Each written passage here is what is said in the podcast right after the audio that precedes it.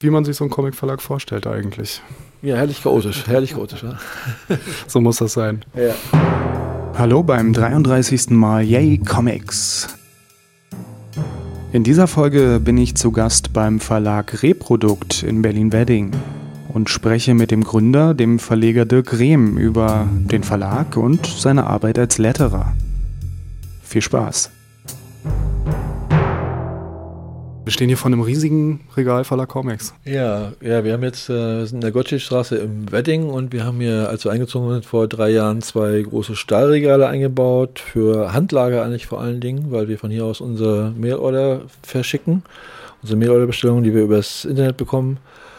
Ja, hier stehen wir vor dem Regal der Moomins und Kindercomics vor allen Dingen, die neuen wie QRT, Pelzkugel und Ente und unser kleines Archiv. Also hier findest du, äh, was wir bearbeitet haben. Zum Teil ist das äh, jetzt hier Don John mit dem Lettering auch dann, das wir ablegen.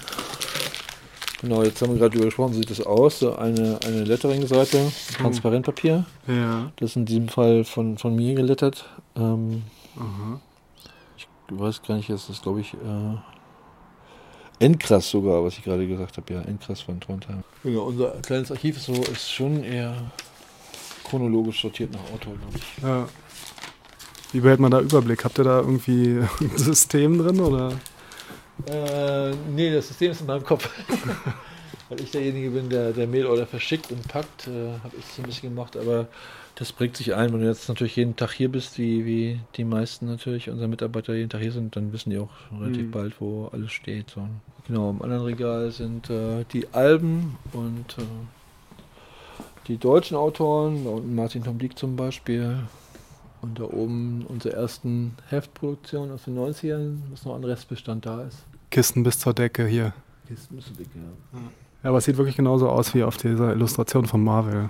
Genau, das ist hier unser Besprechungstisch, unser Konferenztisch, äh, wo wir einmal die Woche haben wir Besprechung mit allen, so mit äh, 10, 12 Leuten rum, rumsitzen und äh, einmal alles durchgehen, was so an nächsten Themen auf dem Tisch ist, an äh, Veranstaltungen oder an Programmplanungen und so weiter. Und jeder sagt kurz, woran er gerade arbeitet, dass wir immer auf dem neuesten Stand sind über das, was jeder macht. Mhm. Dann da am Ende des Raums vier, vier Tische, äh, eine Arbeitslandschaft, wo ich sitze, mir gegenüber sitzt äh, Jutta Harms, die Pressefrau, links davon Philipp Kolek, auch Presse.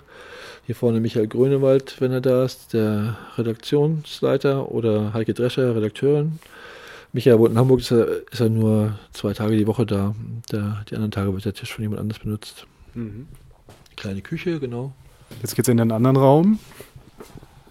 Insgesamt haben wir, glaube ich, so knapp 70 Quadratmeter und im zweiten Raum sitzt die Herstellung und der Vertrieb. Also hier wird an den Büchern gearbeitet, hier sind die größeren Rechner und äh, hier wird eben vom Vertriebsseite her viel telefoniert mit dem Buchhandel, mit den äh, unseren Vertretern im Handel.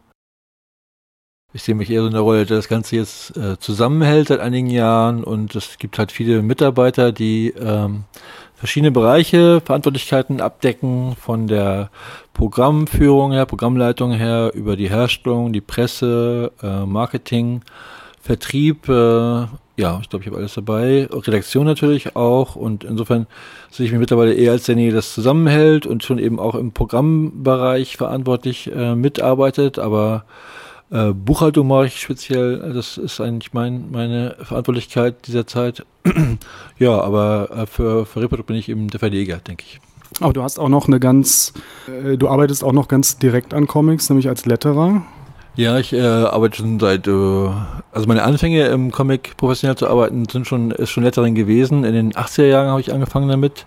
Ich lettere immer noch für Reprodukt, allerdings dieser Tage ausschließlich. Also ich nehme keine äh, Arbeit mehr an für Dritte. Aber für Reprodukt mache ich schon noch relativ viele Bücher im Jahr als Letterer, ja. Mhm. Aber auch nicht alleine, ne? Äh, nein, nein, ich mache, äh, weiß nicht, so sechs, sieben Bücher, glaube ich, im Jahr für Reprodukt. Äh, wir haben viele freie Mitarbeiter im Lettering. Michael Hau macht sehr viel. Äh, sehr viel macht Olaf Kort auch. Äh, das ist 18 Metzger, ein Comiczeichner, der auch ähm, für die Jungle World arbeitet als Zeichner und auch äh, seinen eigenen Webcomic hat. Der äh, Céline Merien, eine Französin, die für L'Assassin arbeitet, macht einiges an Lettering. Andreas Michalk ist einer unserer Letterer. Wir haben eine ganze Menge eigentlich, ja. Auf die Comic-Sachen kommen wir gleich noch in ganzer Breite, aber erzähl doch erstmal ein bisschen, wo du eigentlich herkommst und wie du zu Comics gekommen bist.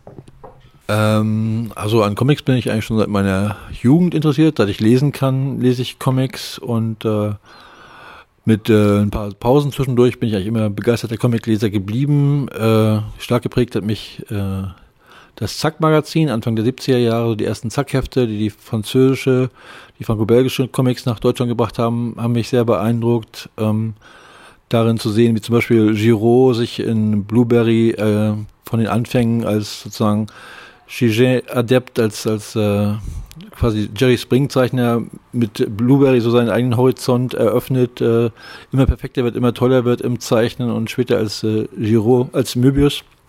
Giro quasi eine zweite Identität annimmt und Science-Fiction-Comics äh, anfängt, das hat mich auch sehr ähm, ja, begeistert und bei der Stange gehalten, auch Comics zu lesen. Also ich habe für mich den Eindruck gehabt, dass die Inhalte der Comics mit mir mitgewachsen auf eine Art. Also es gab früher eben fast nur Comics für, für jugendliche Jungs in Europa und das hat sich in den 70er, 80er Jahren geöffnet mit äh, der erste Schritt war Pilot, das intellektuelle Inhalte aufgenommen hat, die dann zum Teil auch in Zack veröffentlicht worden sind.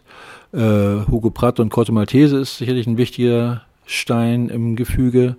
Dann gab es Metal Hurlant, es gab As Vivre, also die Comics wurden immer literarischer, die Inhalte wurden immer breiter und weiter.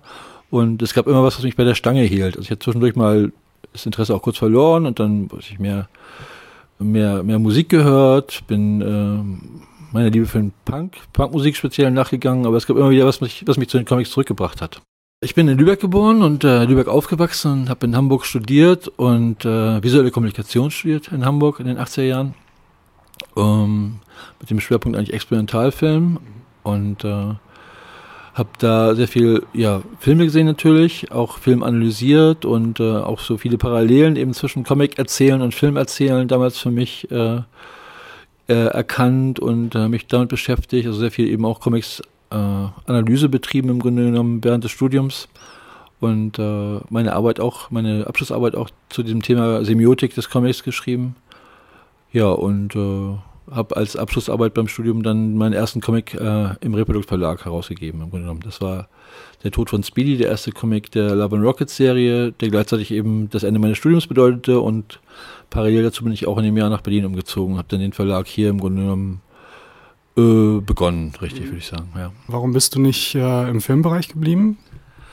Äh, was mir nicht behagt hat, habe ich gemerkt bei der Arbeit am Film. Also das war eben speziell Experimentalfilm, wo man aber trotzdem eben auch oftmals in der Gruppe äh, an Filmen arbeitet, aber speziell auch wenn ich an, an anderen an äh, Spielfilmen mitgearbeitet habe oder an anderen Filmprojekten, hat mir dieses Arbeiten in der großen Gruppe und die äh, die stetige Kompromiss, äh, die Suche nach einem Kompromiss in der Gestaltung, also in, in dem, was man machte, äh, hat mir nicht so behagt. Also ich habe gemerkt, dass mir diese Gruppenarbeit weniger gefällt, als dass ich für mich entscheiden kann, schnell entscheiden kann, was ich möchte und dem dann eben auch nachkommen kann. Dann bist du mit deinem, mit dem ersten Ding, hast du direkt einen Verlag aufgemacht oder wie kann man sich das vorstellen? Ja, also genau, ich habe eigentlich direkt einen Verlag aufgemacht. Ähm, also ich hatte vorher schon äh, Kontakte in die Szene hinein in Hamburg. Ich kannte den Andreas Knigge von Carlsen zum Beispiel kannte Leute von Wahnsinn, dem Comicladen in Hamburg, der mehrere Filialen hat, die mir dann im Grunde auch beim ersten Buch ein bisschen zur Seite gestanden sind. Also ich gefragt habe, ob ich Kontakte von ihnen bekommen kann, ob sie mir eben ein bisschen Know-how zur Verfügung stellen. Und äh, der erste Comic, Der Tod von Speedy, wurde dann auch über Hummel Comic damals noch vertrieben, noch nicht über den Medienservice, das ist dann unsere zweite, äh, unsere zweite Auslieferung. Äh, und nach Erscheinen des Comics ist auch gleich David Basler von Edition Modern an mich herangetreten und hat gefragt, ob äh, ich Reprodukt nicht sozusagen als Label in Edition Moderne aufgehen lassen will, ob wir nicht zusammenarbeiten wollen. Mhm. Und ich quasi dann in der Folge Comics für Edition Moderne produziere äh, und er sie finanziert. Und ich könnte im Grunde machen, was ich wollte. Und so hat es angefangen, dass wir im Grunde ein bis zwei Bücher im Jahr gemacht haben mit beiden Labels dann auf den Büchern drauf, Edition Moderne und Reprodukt. Ja. Und dadurch musste ich mich dann nur noch um die Produktion kümmern, aber nicht mehr um die äh, Auslieferung. Mhm. Wie fängt man sowas an? Also du hast gesagt, du hast eine Menge Unterstützung da auch gehabt. Du hast es ja nicht alleine gemacht eben, ähm, aber wie, wie ist sowas, sowas von Grund auf ähm, anzufangen? Also äh, stelle ich mir jetzt erstmal wahnsinnig groß vor. Man muss irgendwie viel, viel machen. Ne? Also an viele, viele Sachen denken, die man vielleicht vorher nicht so auf dem Schirm hat, wenn man sich das so am Küchentisch vorstellt. Erstmal, ich mache jetzt einen Verlag. Ja, gut, das ist jetzt auch 25 Jahre her. Also wir haben ja nächstes Jahr unser 25-jähriges Jubiläum und äh, es war 91, schon natürlich auch eine andere Zeit als heute. Aber ich habe eigentlich das gesamte Verlagsbusiness im Grunde genommen Learning by Doing für mich erschlossen. Also äh, mit Ausnahme der Zeit bei Carlsen, wo ich dann viel gelernt habe. Von 2000 bis 2003 war das mich eben wirklich so ein Schritt äh, auf den nächsten. Also so wirklich äh, also angefangen, das erste Buch zu produzieren. Der erste Schritt ist eben gewesen, den amerikanischen Verlag, Fantagraphics in dem Fall, anzufragen, ob ich die Lizenz für das Buch erhalten kann. Das war erstaunlicherweise kein Problem, obwohl sie mich nicht kannten. Äh, gab es offensichtlich von äh, deutscher Seite aus kein Interesse an diesem Buch und äh, ich glaube, ich habe aber nur meine äh, Lettering-Proben mal mitgeschickt, was ich gemacht habe zu der Zeit schon. Äh, wahrscheinlich haben sie vielleicht mal bei, bei weiß nicht, vielleicht bei Karls mal nachgefragt, ob die wirklich kein Interesse haben, aber es war offenbar nicht vorhanden.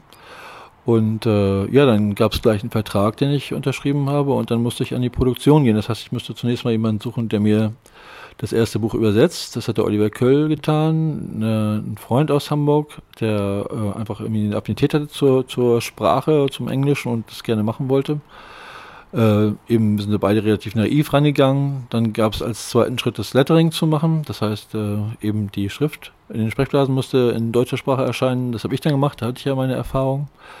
Und dann mussten äh, aus diesen verschiedenen Bestandteilen, die es dann gab, eben die Originalfilme, oder in dem Fall waren es, glaube ich, nur die Comicseiten des Originalalbums, die auseinandergeschnitten haben, die mussten mit dem Lettering zusammengefügt werden und das musste belichtet werden, damit Druckvorlagen entstehen konnten. Und das haben wir an der Hochschule gemacht.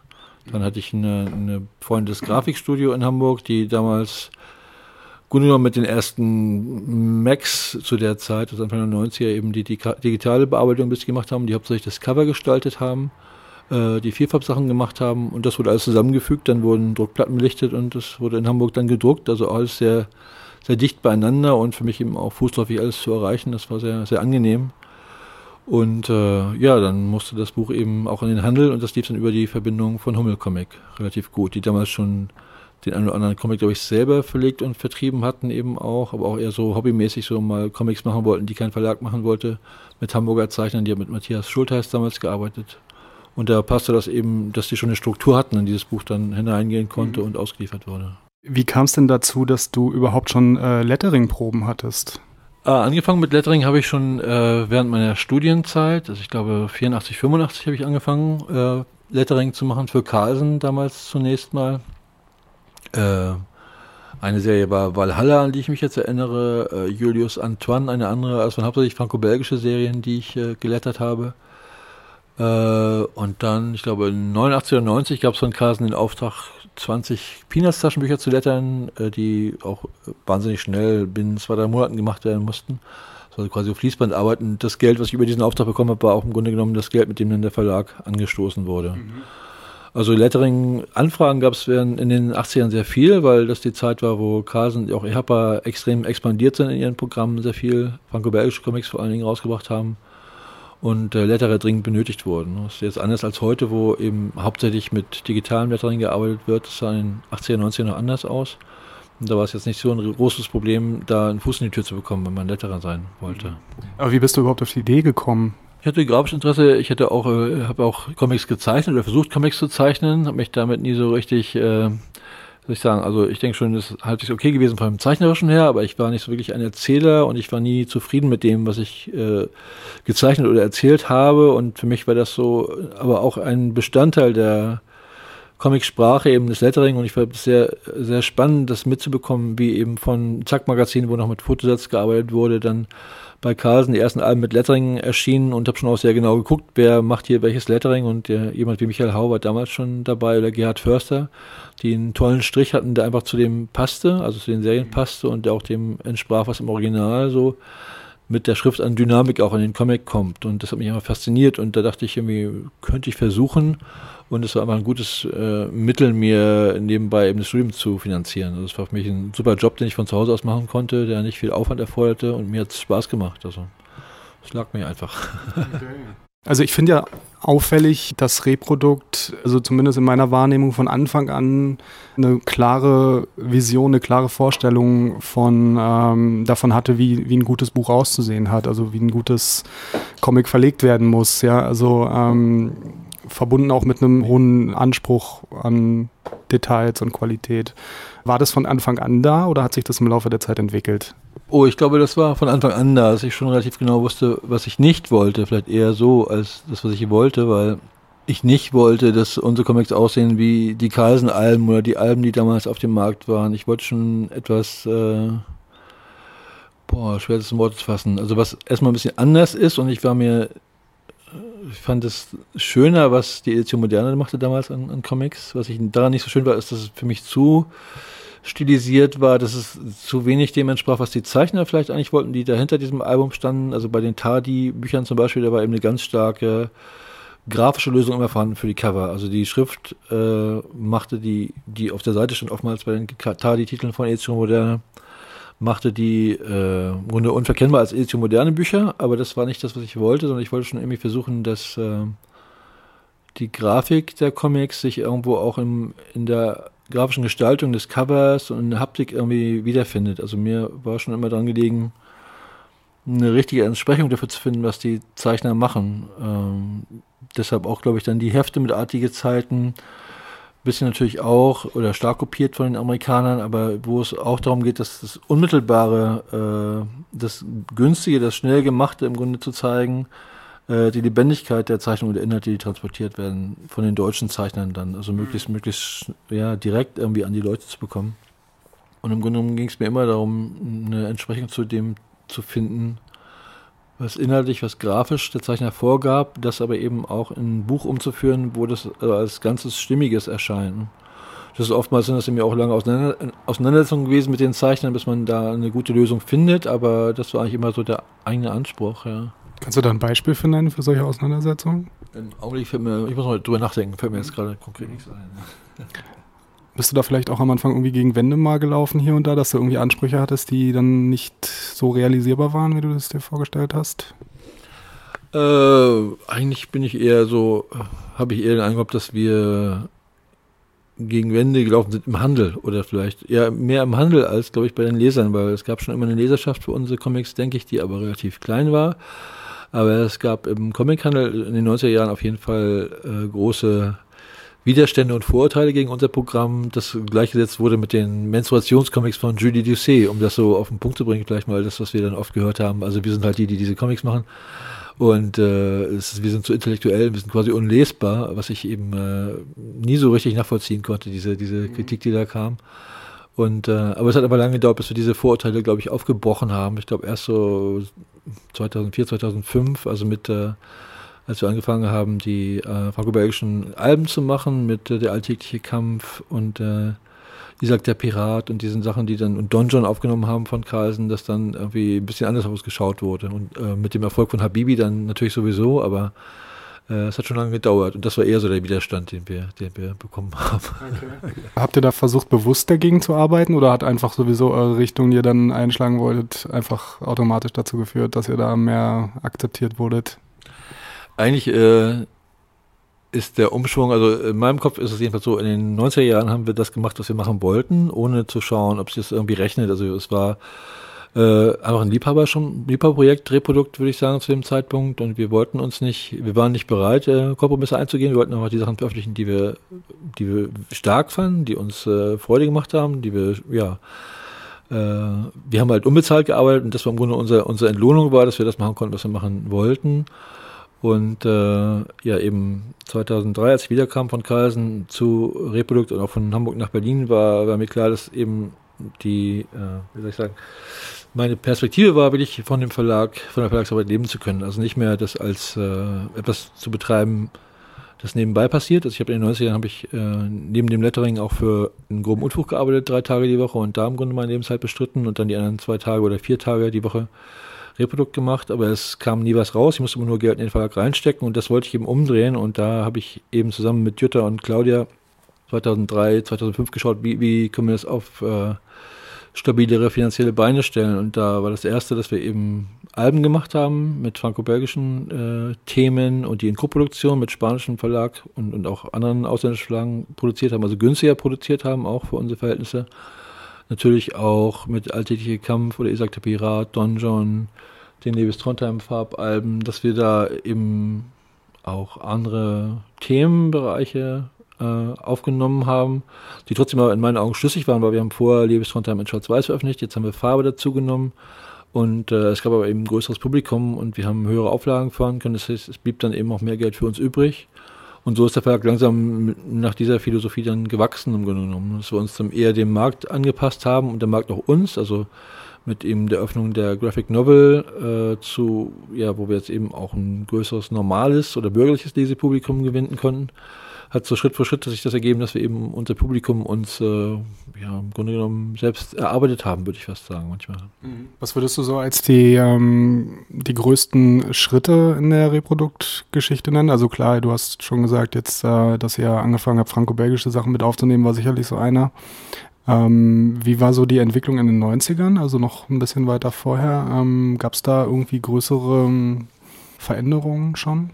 Ja, es gab immer so, so stufenweise schon Veränderungen. Also in den 90ern sah eben der Markt für Comics anders aus. Äh, die Szene in Berlin war eine andere. Also wir waren eigentlich stark in freundschaftlicher Konkurrenz verbunden mit äh, Jochen Enterprises, die viel gemacht haben, die gerade die Berliner Zeichner alle, ja im Grunde alle aufgenommen haben und äh, die Ostberliner, Anke Feuchtenberger, Attack verlegt haben, Ohl verlegt haben. Äh, für uns war ein wichtiger Punkt Ende der 90er, dass äh, sukzessive eben Attack und äh, Phil dann vor allen Dingen von Jochen zu uns rübergekommen sind, weil sie gerne mit uns arbeiten wollten. Also weil, äh, ja, einfach im Grunde aus, aus Sympathie und Didi und Schule war für uns ein, ein, ein wichtiger Schritt, weil wir plötzlich im, ein Album hatten, das eine Auflage hatte von 12.000 Stück. Vorher waren wir immer so 1.000, 2.000. Also das war ein großer Schritt und damit an die Kioske gegangen sind und äh, beim ersten Band von Didi Schule war das auch sehr erfolgreich, dann sukzessive ein bisschen weniger mit jedem Folgeband, was so in der Natur der Sache liegt, aber bei, bei Serien. Ne? Mhm. Und das war für uns eigentlich schon 90er ein wichtiger Schritt, würde ich sagen, ja. Was war denn da das erste selbstproduzierte? Äh, das erste selbstproduzierte war, waren zwei Hefte parallel. Das war eben, glaube ich, 95. Das war das Artige Zeitenheft 4, was wir mit Andreas Michalko und Minu Zaribov gemacht haben. Und parallel das erste Krim-Krim-Heft von Markus Kolczynski, also eben alles Hamburger Zeichner, die sehr persönliche Themen im Grunde genommen dabei haben. Bei, bei Markus war es äh, die äh, Oi-Szene, die Skinhead-Szene und äh, bei Andreas war es im Grunde genommen ja Punk-Szene und äh, Erlebnis im Hamburger, in der Hamburger Subkultur. Mhm. Und habt ihr da dann schon richtig äh, auch lektoriert und äh, richtig so die Künstler betreut oder habt ihr da mehr oder weniger das fertige Werk übernommen und gemacht? Nee, da haben wir schon mit den Zeichnern auch gearbeitet, also ich in dem Fall, also schon immer mir Sachen angeschaut und drüber gesprochen mit den Zeichnern, also nicht im Grunde so lektoriert, so äh, nach Gesetzmäßigkeiten von Dramaturgie und so, wie wir es heute jetzt tun, sondern eher so äh, aus dem Bauch heraus, aber dass man eben schon, schon schaut, also wie, wie ähm, liest sich der Comic? Also ähm, kannst du das transportieren, was du aussagen willst? Transportiert das dein Comic? Äh, ja, letztlich geht es auch natürlich, ist eine Spannung enthalten. Wird die Spannung gehalten bis zum Ende? Gibt es eine Auflösung? Solche Sachen wurden dann schon besprochen, ja.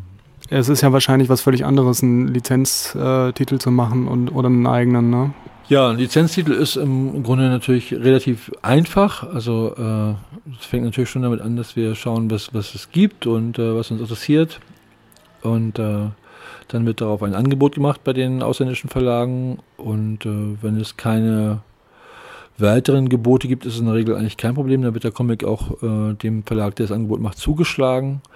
Grundsätzlich ist es in Deutschland auch so, dass äh, die deutschen Verlage relativ, die Comicverlage zumindest sehr freundschaftlich miteinander umgehen und da wird eigentlich nichts äh, hinterm Rücken gemacht und man geht eben auch offen miteinander um und sagt, wenn man Interesse hat, was zu machen, wo der andere Interesse haben könnte. Ähm, problematisch wird es höchstens mit den Literaturverlagen. Da gibt es dann öfter mal in der letzten Zeit vermehrt von Literaturverlagen, die Interesse an einem Thema eher mal als im Autor. Jetzt äh, Lys ist so ein Fall gewesen, Katharsis, das bei Fischer erschienen ist, wo wir ein Angebot gemacht haben, aber nicht mit Fischer mithalten konnten. Aber Lys ist für den deutschen Markt eben auch ein neuer Autor bei jetzt Autoren, die wir schon lange im Programm haben, gibt es eigentlich keine, keine Reibereien mit anderen deutschen Verlagen. Also das ist relativ einfach. Mhm. Was machst du lieber? So eine Lizenztitel oder, oder so diese komplette äh, Eigenproduktion? Äh, komplette Eigenproduktion auf jeden Fall, weil es natürlich sehr viel ähm, befriedigender ist, sehr viel mehr Spaß macht, zusammen mit einem deutschen Zeichner oder mit einer deutschen Zeichnerin zu arbeiten, auf, auf ein Buchprojekt hinzuarbeiten, dass man sich dann zusammen auch, äh, natürlich steckt der Zeichner viel mehr Arbeit rein, aber man begleitet es eben doch und man hat am Ende dieses Produkt und äh, dann äh, wird das Produkt hoffentlich angenommen.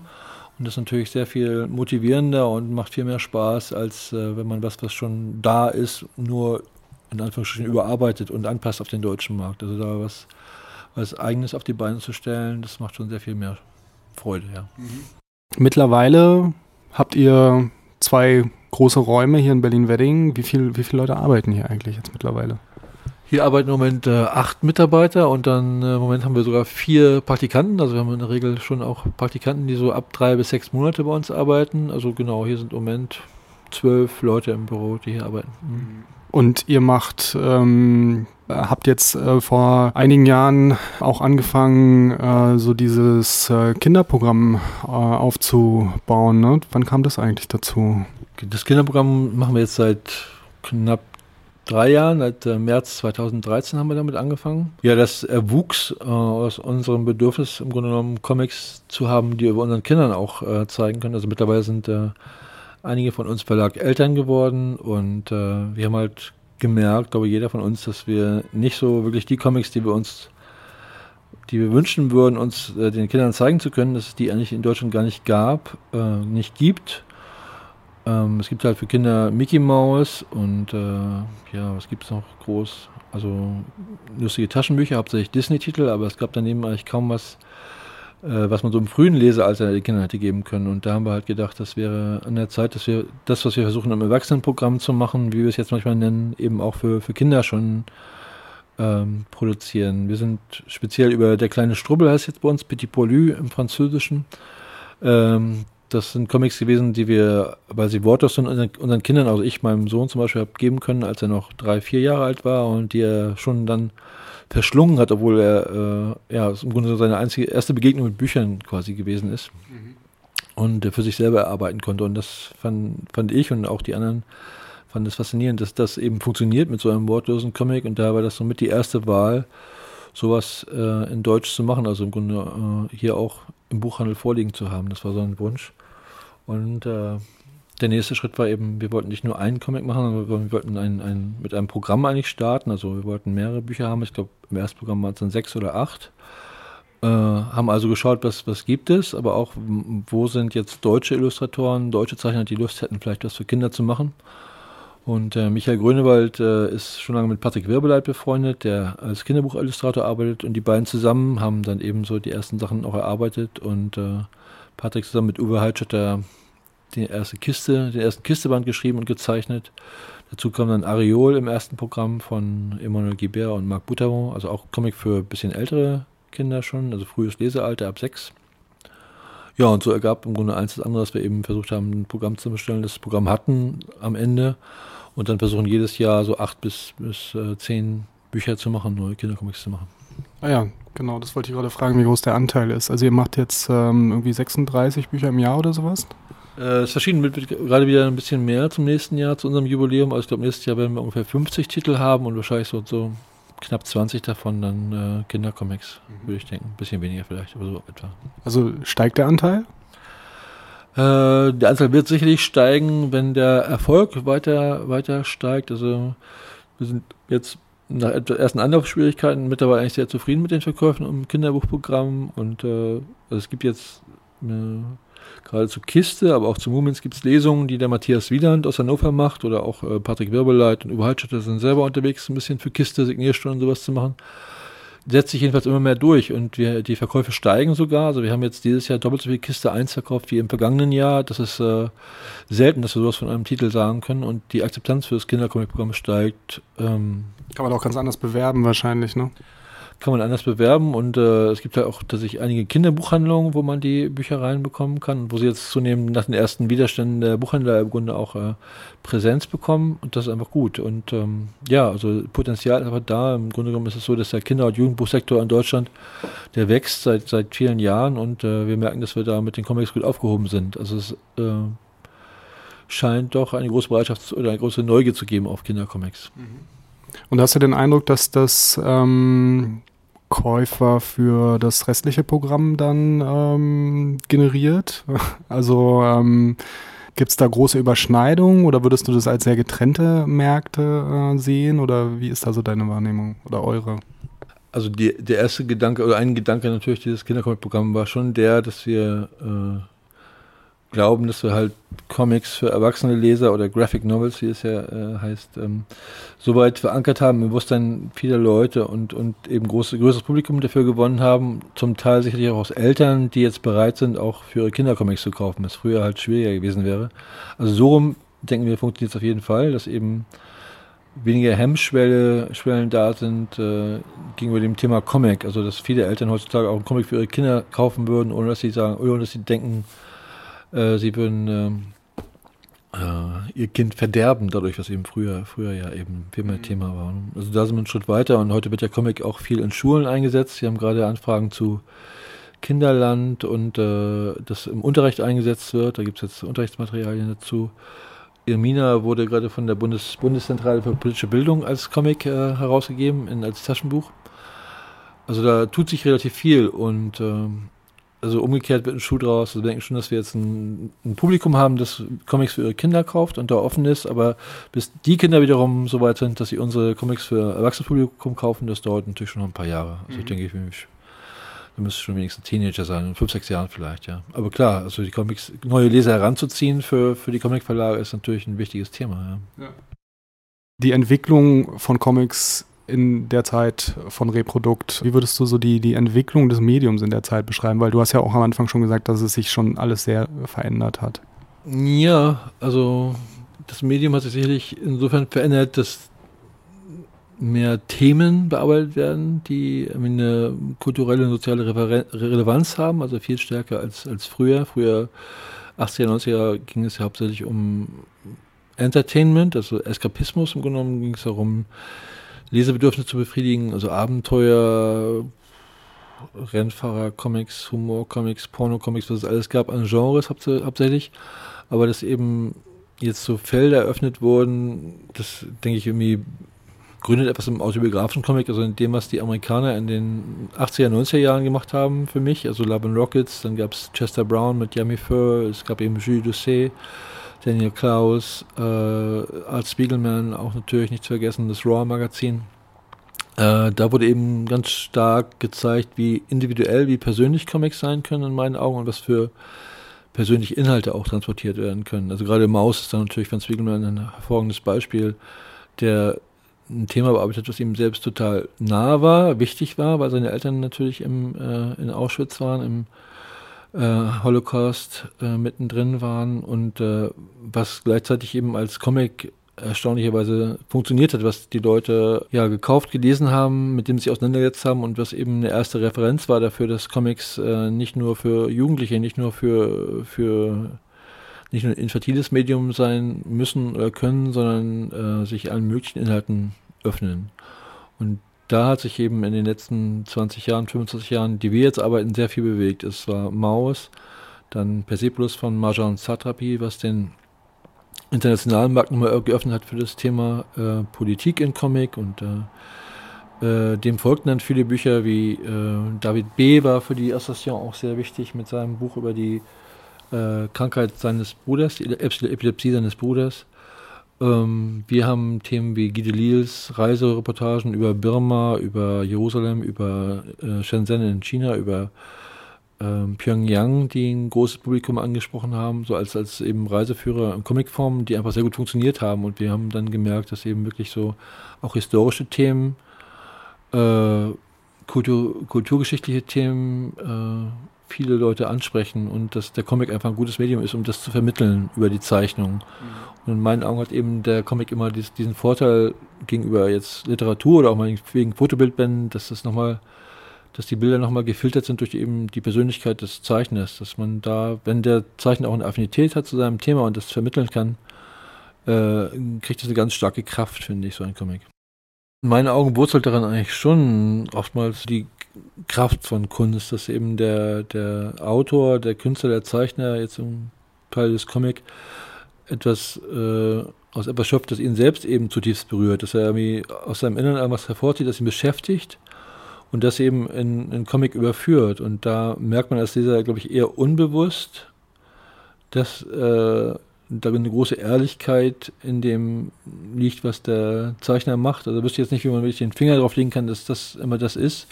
Aber das ist jedenfalls im Grunde das, was wir suchen als, als Verlag Reprodukt, wo wir eben schauen, dass wir diese Stoffe, die so präsentiert werden, oder die Künstler, die das machen, versuchen an uns zu binden und oder dass wir versuchen eben an die ranzukommen andererseits und dass sich daraus so eine Schlüssigkeit ergibt auch. Und wenn wir das geschafft haben, ist es in meinen Augen auch, also Gutes Beispiel ist vielleicht jetzt äh, Lebes Trondheim, dessen erstes Buch, was wir gemacht haben, war Approximate Continuum Comics, also eine rein autobiografische Arbeit, äh, die er in den 90er Jahren gemacht hat, wo er im Grunde genommen darüber spricht, wie es ist, äh, aus Paris nach äh, Montpellier zu ziehen, also einen Abschied zu nehmen aus der, aus der Großstadt und aus der Vernetzung, auch mit seinen Kollegen, in die Kleinstadt zu gehen, um da zu arbeiten, aber eben auch um diese, dieses ganze Umfeld zu beschreiben.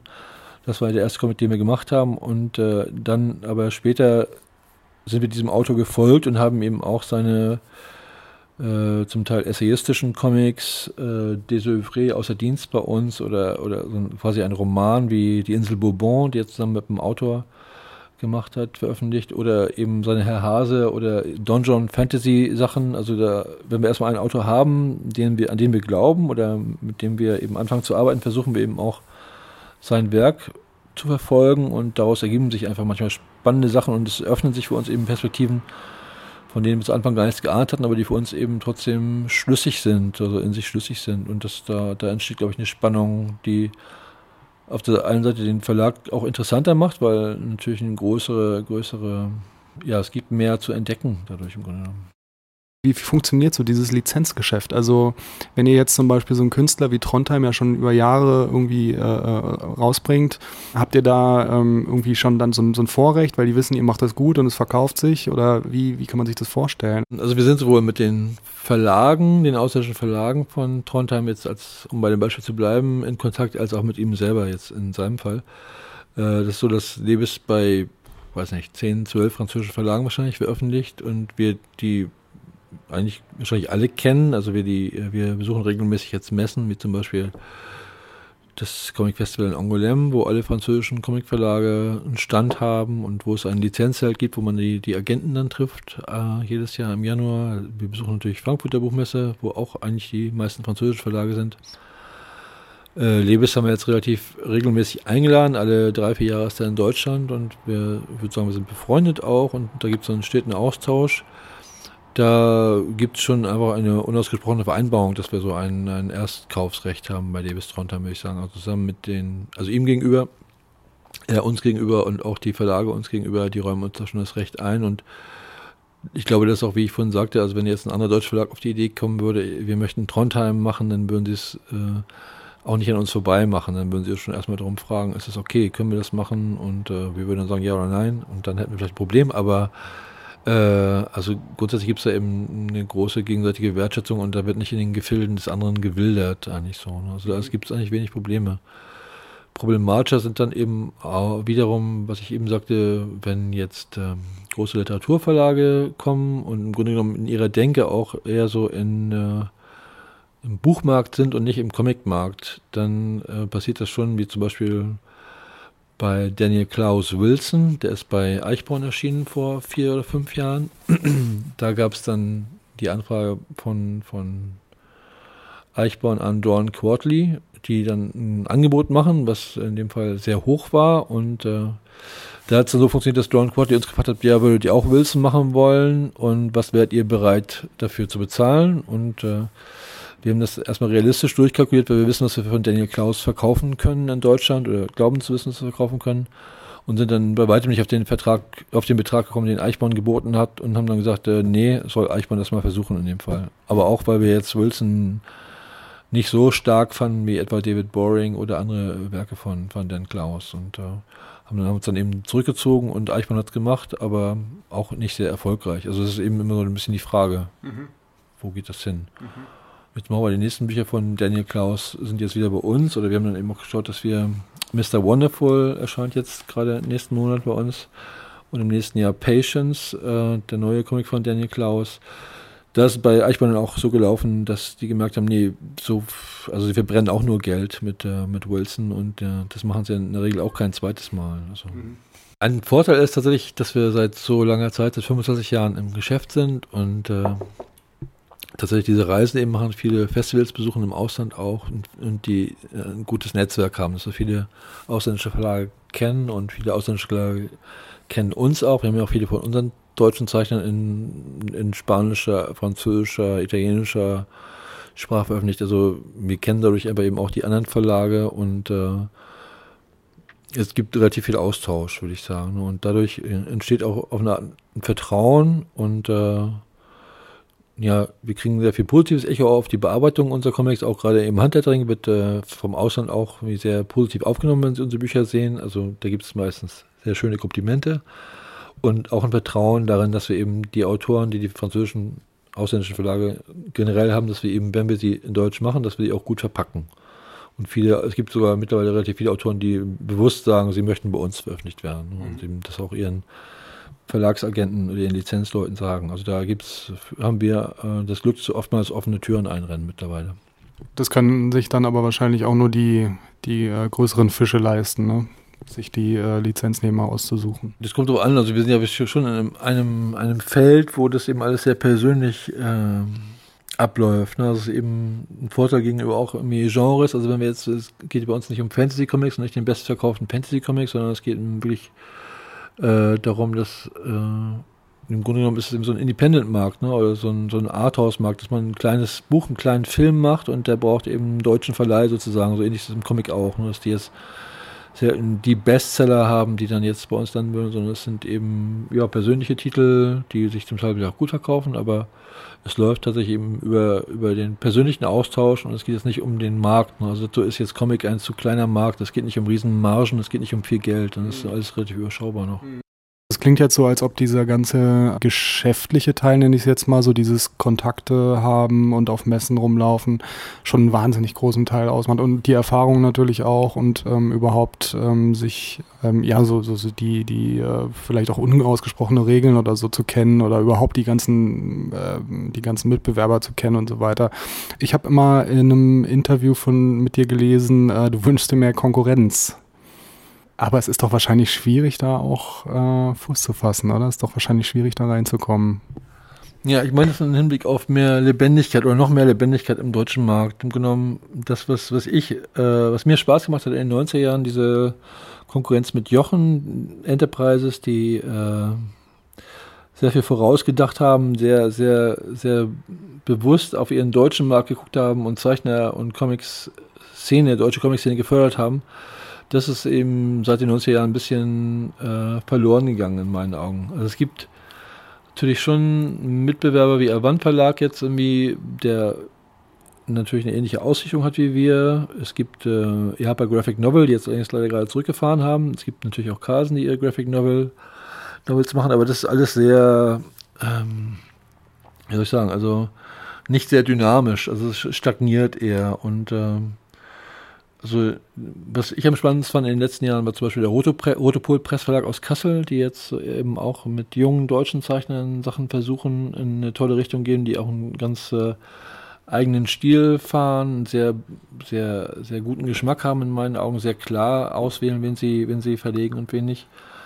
Ähm, aber das natürlich auf der anderen Seite nicht in einer wirtschaftlichen Dimension machen, die jetzt mit unserer vergleichbar wäre. Ich finde es immer spannend, auf Splitter zu gucken, was Splitter für Ideen hat, äh, marketingtechnisch und auch äh, wie sie im Buchhandel jetzt versuchen wollen zu agieren. Aber was ich meine, ist wirklich eben so eine gewisse Lebendigkeit, die die Szene für mich in den 90er Jahren hatte, also wo man sich mehr miteinander reiben konnte und auch noch irgendwie eben den Anspruch haben konnte, besser zu sein als die anderen oder schneller oder wie auch immer. Also eben diese Dynamik war viel stärker in meinen Augen vorhanden, als sie das heute ist. Ist so ein bisschen, die deutsche Szene ist so ein bisschen behäbig. Also es kommen jetzt zwar so ein, einige junge Leute auch nach in meinen Augen und vielleicht gibt es auch mal den einen oder, einen oder anderen neuen Verlag, aber äh, ja, es ist ein bisschen bequemer irgendwie alles geworden in meinen Augen. Mhm. Könntest du denn potenziellen zukünftigen Konkurrenten Tipps geben? Ah ja, klar. Zum Beispiel? Oh, die müssten schon Fragen haben, ne?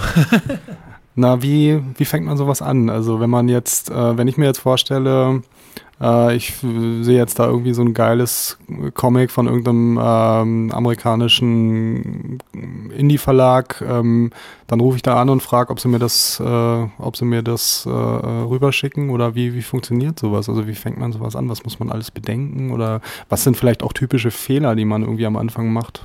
Ja, ich denke schon, der erste Schritt ist zu schauen, dass man natürlich erstmal weiß, was man machen möchte. Also wenn du jetzt das Beispiel um das Beispiel auszugreifen, wenn du jetzt einen amerikanischen Independent-Comic hast, äh, den du gerne machen willst, dann ist es naheliegend, vielleicht erstmal zu schauen, äh, wer ist der Verleger, also die Leute kennenzulernen tatsächlich eben, wer ist der Verleger, wie arbeitet der, wie tickt der? Und wie ticken die Zeichner? Und äh, was ist deren Idee? Und also ja, ich kann das nur nochmal unterstreichen, es macht auf jeden Fall Sinn hinzugehen und mit den Leuten zu sprechen, und sich selbst auch zu verkaufen natürlich in erster Instanz und dann zu schauen, wie kann man mit dem Material arbeiten und dann aber auch nicht nur diesen eine, dieses eine Buch denken, sondern wirklich ein bisschen strategischer denken, sondern eher so Programm, was will ich mit meinem Verlag? Ich will ja wahrscheinlich nur ein Buch.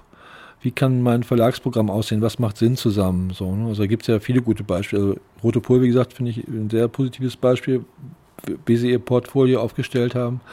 Aber Crosscult auf Crosscult zu schauen, macht genauso viel Sinn. Oder später auch, das ist ein sehr homogenes Programm, was die Verlage eben auch im größeren Rahmen auf die Beine gestellt haben. Und einfach zu gucken. Und äh, da gibt es in Amerika viele positive Beispiele, finde ich, ähm, von, von jungen, kleinen Verlagen, die da neu anfangen und so langsam im Grunde dem nachfolgen, was Drawn Quarty in den 90ern gemacht hat oder Fantagraphics. Das ist sehr spannend und da kann man auf jeden Fall gut andocken, denke ich mir auch. Auch mit deutschen Zeichnern mittlerweile. Hast du oder hat Reprodukt irgendwie größere Fehler gemacht, die du vielleicht, ähm, irgendwelche Sachen, die du heute anders machen würdest? Äh, ja, wir, wir, machen ständig Fehler. Also aus Fehlern äh, lernen wir. Zum Glück haben wir nicht so schlimme Fehler gemacht bis jetzt, dass wir jetzt daran komplett gescheitert werden. Uff, ja. Fällt dir da was Konkretes ein, was du erzählen willst? Weiß nicht, ob ich das erzähle. Ja, also konkret ein ganz simples Beispiel, stimmt, das wäre äh, Kiste. Also bei unseren Kindercomics haben wir, äh, haben wir angefangen, eigentlich schon mit dem Gedanken, dass wir uns den, den Kinderbuchmarkt vorher anschauen und gucken, was gibt es da für Segmente, wie funktionieren Bücher in verschiedenen Segmenten. Da gibt es halt Bilderbuch und Bücher für, für Erstleser und äh, verschiedene andere Sachen, die in verschiedenen Formaten äh, auf dem Markt angeboten werden und verschiedenen Preiskategorien, dass wir eben geschaut haben, okay, was macht Sinn, was können wir wo andocken, in welchem Kinderbuchsegment. Und wir haben Kiste gemacht als äh, Softcover, ich glaube für 12 Euro. Und es hat überhaupt nicht funktioniert. Ähm, wir haben dann wiederum mit unseren Vertretern gesprochen bei der nächsten Konferenz, die anstand, und nochmal drüber ja, nachgedacht, was könnte man machen, damit äh, Kiste besser funktioniert im Markt, weil wir eigentlich schon dran geglaubt haben, natürlich dran geglaubt haben, dass wir einen tollen Comic gemacht haben, verlegt haben, dass Patrick und Uwe einen tollen Comic gemacht haben äh, und dass es funktionieren muss, also wir versuchen einen anderen Zugang in den Markt zu bekommen und dann haben wir eben das Format umgestellt auf Hardcover und das hat nicht sofort, aber es hat jetzt nach zwei Jahren funktioniert es plötzlich, dass eben das mhm. gekauft wird und das gekauft wird wie ein normales Kinderbuch, also solche einfachen Dinge manchmal. Verkauft sich nicht, was machen wir, wir machen es teurer. Ja, wir geben eine andere Ausstattung, machen es teurer und das, ja, das ist ganz komisch. Mhm. Ja. Wie siehst du denn so die, die Gegenwart und die Zukunft von, von Reprodukt? Wie, ähm, wie seid ihr denn momentan so aufgestellt und was, äh, wie soll es weitergehen?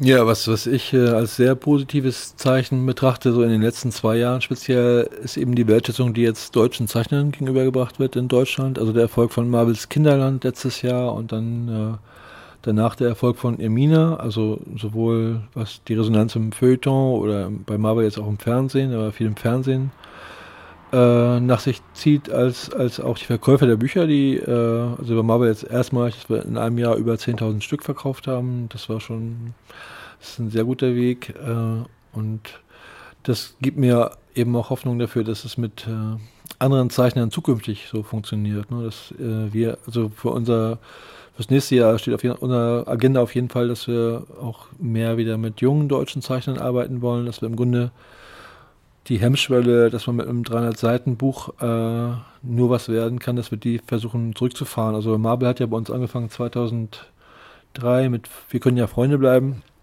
auf 64 Seiten und das war schon eigentlich ein guter Erfolg für die Zeit. Äh, also wir wollen wieder mehr Projekte machen mit jungen deutschen Zeichnern, auch auf weniger Seiten. Da sind wir jetzt gerade dabei, die ersten Projekte äh, vorzubereiten für nächstes Jahr.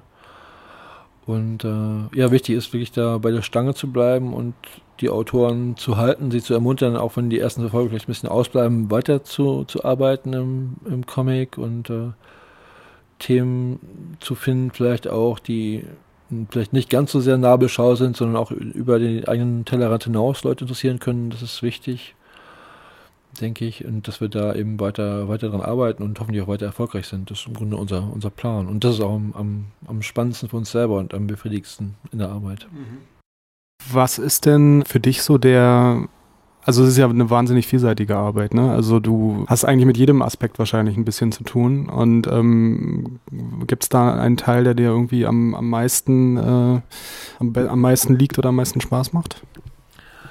Ja, das hat sich für mich so im Laufe der Zeit schon sehr stark gewandelt, weil äh, in dem Maße, in dem der Verlag jetzt gewachsen ist, eben mit acht Mitarbeitern und den Praktikanten und, und allem, hat sich meine Arbeit eben auch verlagert. Also meine, meine Arbeit begreife ich mehr als, was ich zu Anfang sagte, eben den Verlag zusammenzuhalten. Dazu gehört Personalführung zum Beispiel. Dazu gehört auch jetzt eben für mich mehr die Finanzbuchhaltung und äh, im Grunde zu schauen, dass auch die einzelnen Bereiche ineinander greifen, dass eben im Grunde genommen die, die Arbeit innerhalb des Verlags möglichst äh, reibungslos und mit viel Spaß für alle Beteiligten über die Bühne geht die ganze Zeit.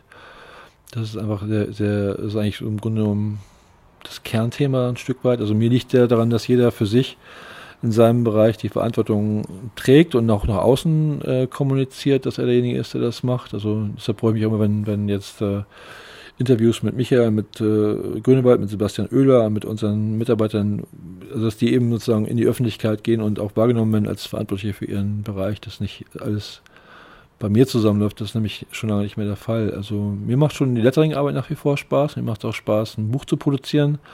Aber äh, im Grunde genommen ist es so, dass ich mir das mittlerweile fast leisten können muss. Ne? Das ist eigentlich nicht, das ist nicht mehr meine, meine Arbeit. Das mhm. war es lange und hat auch lange Spaß gemacht, aber es kann es jetzt eben nicht mehr sein, so richtig. Ja, trotzdem will ich noch drüber reden. Das Lettering ist natürlich, wir können nicht reden, ohne über Lettering zu reden. ähm, also du hast, weiß ich nicht, eins der bekanntesten äh, Dinger, die du gelettert hast, ist wahrscheinlich Tim und Struppi, ne? Mhm. Ähm, für Carlsen 2003 oder so in dem Dreh, ne? Ja, ja. genau. Das ist, äh, das ist natürlich, was immer wieder äh, nachgedruckt wird und auch immer wieder in anderen Ausgaben, in Faksimile-Ausgaben, in Volksausgaben, in Sammelausgaben. Klar, Tim und Struppi wird immer wieder reproduziert, wobei äh, Klaus Schikowski auch schon seit Jahren sagt, dass sie eigentlich das nächste Mal ein Font äh, kreieren wollen auf der Basis von Hergés Lettering und das mit dem Font machen wollen. Darauf warte ich jetzt gerade noch, aber mhm. ja. aber auf Basis von Hergé, nicht auf deinem Lettering. Auf Lettering, nein, ich habe so verstanden, auf der Basis von Hergés Lettering, ja. ja. Wie funktioniert sowas? Also wie arbeitet man da? Also man malt natürlich nicht auf den Originalen von Hergé rum, ähm, aber wie, wie funktioniert das? Oh, das ist jetzt schwer in Worte zu fassen, ohne Bilder zeigen zu können. Also erstmal äh, ist bei mir so, ich schneide das Originalalbum, also den französischen Tim und Struppi Tintin, auseinander und habe dann die einzelnen Seiten. Auf eine Seite klebe ich dann oben mit zwei Tesastreifen ein Transparentpapier und dann habe ich unter dem Transparentpapier sehe ich halt die Sprechblasen und blättere dann über den Sprechblasen. In dem Fall von Tim und Struppi mit Hilfslinien, die auf dem zweiten Transparentpapier so einen kleinen Zettel darunter sind dass ich eben die Originalschrift sehe, ungefähr wie groß die ist und dann die Hilfslinien und über die Hilfslinien rüber wird dann die Schrift mit einem Rapidograph im Fall von Tim und Struppi gemacht. Mittlerweile arbeite ich mit äh, Adding Fineliner, die ein bisschen lebendigere Strich ermöglichen als diese Rapidographen, die eben sehr steril sind, sehr, sehr technisch.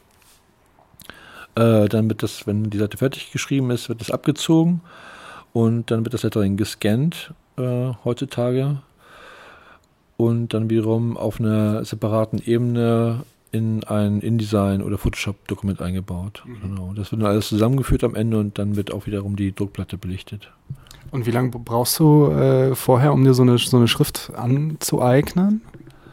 Äh, mittlerweile brauche ich quasi nur zwei, drei Sprechblasen zur Übung, aber ja, das ist eigentlich Übungssache. Also früher hat es schon, schon ein, ein, zwei Seiten gebraucht, dass ich eben angefangen habe, das zu lettern und dann war ich nach zwei Seiten zufrieden und habe dann wieder von vorne angefangen, bis ich den, den Strich hatte, aber mittlerweile ist das eigentlich relativ schnell. Also wenn ich einmal gucke, was sind die besonderen Elemente an der Schrift, also sind die E's irgendwie rund oder eckig oder äh, die Gs oft gerne unterschiedlich, dass ich eben gucke, was sind die bestimmenden Elemente in einer, in einer neuen Schrift, die ich jetzt anfange und versuche die dann nachzumachen und auch in eine gewisse Dynamik umzusetzen und nach einer Zeit funktioniert das dann eigentlich ganz gut. Mhm.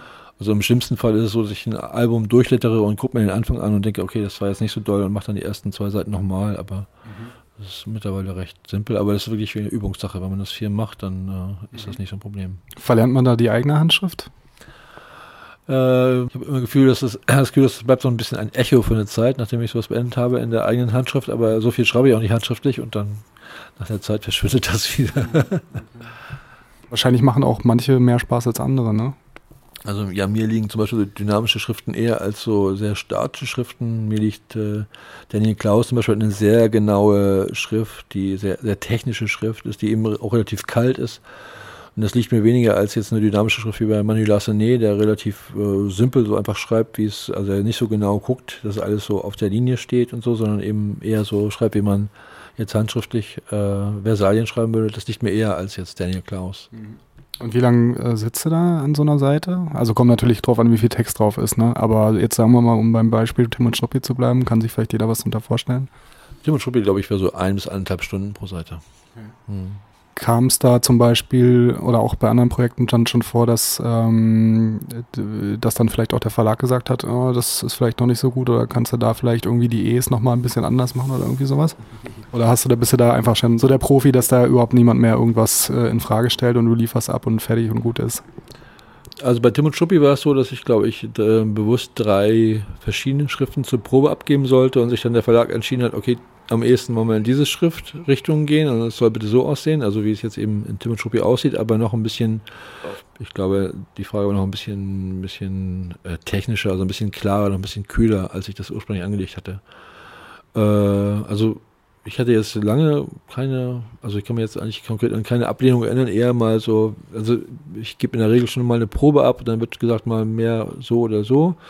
Und von Reprodukt aus versuchen wir das eigentlich auch, dass wir die Lettere, auch wenn wir sie schon lange kennen, wenn wir eine neue Schrift anfangen mit einem neuen Autor, dass wir erstmal um eine Probe bitten. Mhm. Weil wir auch schon den Fall hatten, dass äh, ein Album komplett gelettert war und wir es dann aber nicht gut fanden und das nochmal komplett neu gelettert wurde von jemand anders dann mhm. meistens. So. Mhm. Und das ist natürlich, äh, kostet Zeit und Geld und ist ärgerlich. Also ja. es kommt vor. Ja. Also es ist ja auch oft so, dass Cover zum Beispiel dann auch eine neue, äh, eine Übersetzung bekommen. Mhm. Ähm, hier jetzt wie zum Beispiel bei ähm, dem neuen äh, Space Dumplings von, na, wie heißt er?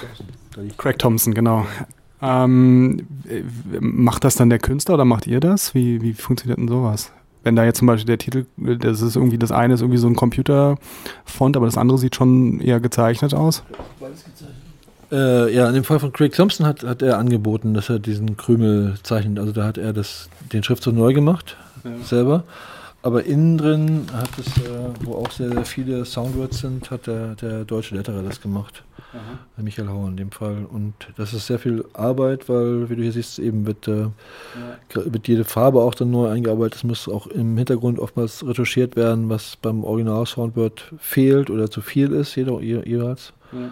Das ist sehr mühsam, ja. Aber ja, wir versuchen eine Entsprechung für zu finden. Aber wenn, wenn der Zeichner dazu bereit ist, also gerade das Cover nochmal neu zu gestalten nach unseren, nach einem neuen Titel oder nach unseren Wünschen, nehmen wir das natürlich gerne an. Und ja, hier bot sich das an. Es gibt auch bei, bei Trondheim hat zum Beispiel auch für Endkrass den Titel selber gelettert, weil ich da irgendwie nicht mit klar kam mit dem Titel. Mhm. Ähm, in der Regel läuft es aber über uns, dass wir es dann versuchen äh, umzusetzen und neu zu gestalten. Ja. Mhm. Michael Hau hat doch auch den äh, Chris Ware gemacht, oder? Michael Hau war der Arme, den Chris Ware machen musste, ja. das, das ist doch wahnsinnig. Also wie, wie kann sich sowas rechnen?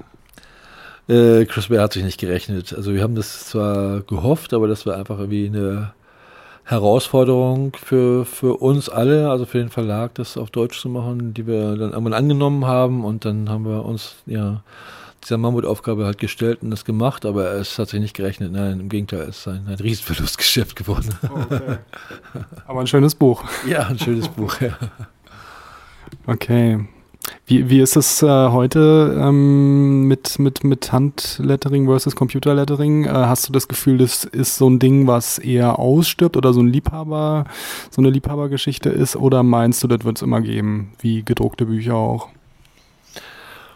Naja, ich denke, der Ansatz äh, ist ja da, dass die meisten Comiczeichner jedenfalls ihre Handschrift äh, selber schreiben. Also es gibt, glaube ich, jetzt gibt einige deutsche Zeichner, jetzt Sarah Borini fällt mir gerade ein zum Beispiel, die natürlich mit einem Font arbeitet, aber andere wie jetzt Flix oder wer ist noch bekannt, Ralf König, äh, die schreiben natürlich ihre Schrift selber, also das ist ihre eigene Handschrift, ihr eigenes Lettering und äh, ich denke, so, das im Grunde genommen legt das die Basis dafür, dass dann eben auch im Ausland ist es genauso, das wird schon erhalten bleiben und insofern wird auch die Möglichkeit erhalten bleiben, das zu, zu transportieren in eine andere Sprache. Also ich wüsste jetzt nicht, warum das aussterben sollte, solange ist ja ein ganz wichtiger Teil von dem Comic, die Schrift. Wie, wie du schon meintest, da wird der Charakter des, des Zeichners auch transportiert. Ne?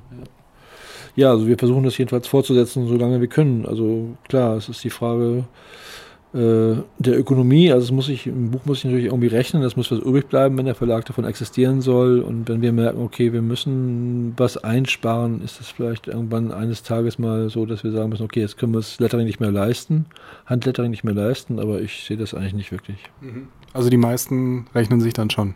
Ja. Für uns ist Handlettering natürlich auch mittlerweile ein Alleinstellungsmerkmal. Es gibt noch Verlage in Deutschland, es gibt also hauptsächlich die Edition Moderna, die auch für Übersetzungen, also für Lizenzausgaben Handlettering anfertigen lässt, aber sonst, ja, Rotopol Press auch, sehr positiv zu erwähnen da. Äh, Avant Verlag macht es selten zum Beispiel. Mhm, Karlsen macht es bei einzelnen Projekten, wo es ihnen nämlich sehr, äh, ja, als, als äh, sehr wichtig erscheint. Aber das ist eben von daher auch äh, denke ich, für uns äh, macht es, ist ein Teil von unserem Image auch, diese, diese Art und Weise, Bücher zu gestalten, Bücher zu bearbeiten. Das ist schon wichtig. Also ich sehe es als wichtig an für unser. Image. Also das prägt ja auch einfach den, den, den Charakter eurer Bücher, dass sie einfach so detailverliebt äh, und, und hochwertig produziert sind. Ihr hattet ja früher, da hat mich der äh, Bela Sobotke neulich dran erinnert, ihr hattet ja die, das Reprodukt-Logo auch immer gezeichnet von den, von den Künstlern, ne? Ja. Mhm. Also bei den deutschen Zeichnern ist es in der Regel von den Künstlern gezeichnet nach wie vor. Also bei äh, übersetzten Büchern in Ausnahmefällen schon, aber das passiert seltener. Da suchen wir meistens eine Interpretation oder suchen irgendeine Illustration aus dem Inhalt. Ich weiß gar nicht, wie das hier aussieht. Ähm, aber bei den deutschen, ja, das ist eigentlich sehr schön sogar. Ja, ja. Bei den deutschen Büchern machen die Zeichner das nach wie vor selber, dass sie ihr, ihr Logo selber entwerfen. Ja. Mhm. Ja, sehr schöne Idee. Wie kam es dazu? War das, äh, gibt es dazu irgendeine Geschichte? Ich glaube, das war tatsächlich eine Idee von dem Grafiker, mit dem wir, ich das erste Buch gemacht habe, das erste Love and Rockets Buch, dass man dieses, dieses Logo, was wir vorne gefunden hatten, eben diese Schwarz-Weiß-Lösung, diese, dass man das nach innen überträgt, aber dann ein Quadrat ausmacht und eine Zeichnung reinsetzt mhm. und die dann eben so unterteilt. Das war, glaube ich, die Idee des äh, Grafikers damals, ja. Ach, wie kam es eigentlich zu dem Namen Reprodukt? Hast du den denn ausgedacht oder wo kam der her? Äh, ja, über Reproduktion, ja, genau. Den, äh, der ist mir so zugefallen. ich finde das ein schön, schöner Name, weil es ja eben bei, bei Comic um eigentlich um die Reproduktion von Zeichnungen geht, also um die direkte, das ist, der Comic ist ein Reprodukt der, der Zeichnung und insofern fand ich das einerseits sinnig, andererseits gefällt mir der, der, der Klang, gefiel mir der Klang. Mhm. Liest du eigentlich selber noch Comics? Äh, ja, ich lese Comics, wobei äh, in der letzten Zeit nicht mehr so viel, aber ich äh, lese eigentlich gerne amerikanische Comics. Jetzt im Moment lese ich gerade mit Begeisterung Injection von, von Warren Ellis. Also ich lese Warren Ellis zum Beispiel sehr gerne. Ich lese einiges von Image Comics äh, gerne. Drawn Quarterly, einiges eben auch, so Independent-Bereich. Äh, ja, aber das ist hauptsächlich so sowas. Also liest du das dann immer so ein bisschen äh, als Verleger und überlegst dir, ah, wie, wie, wie würde ich das lettern oder wie würde ich das rausbringen, wie würde ich das äh, einpacken oder drucken? Nö, nö, die US-Comics, die ich lese, eben auch eine Zeit lang gerne Marvel und DC, jetzt im Moment ein bisschen weniger, einfach nur so zur, ja, als äh, Unterhaltung. Das geht noch. Das geht, ja, ja. Okay. Gut, na dann ähm, hoffe ich mal, dass das auch noch lange funktioniert und ihr noch lange schöne Bücher produziert. Ja, vielen Dank.